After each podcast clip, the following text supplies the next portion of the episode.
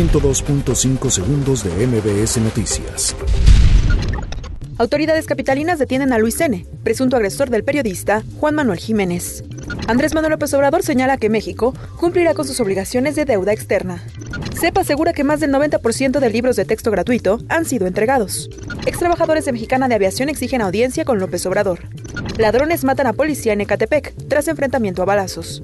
Productores de tomate logran acuerdo con Estados Unidos. Donald Trump considera eliminar nacionalidad para hijos de migrantes ilegales. Estados Unidos anuncia plan para detener a migrantes más tiempo de lo que permiten las normas. Jamie Foxx y Katie Holmes se separan tras seis años de relación. 102.5 segundos de MBS Noticias.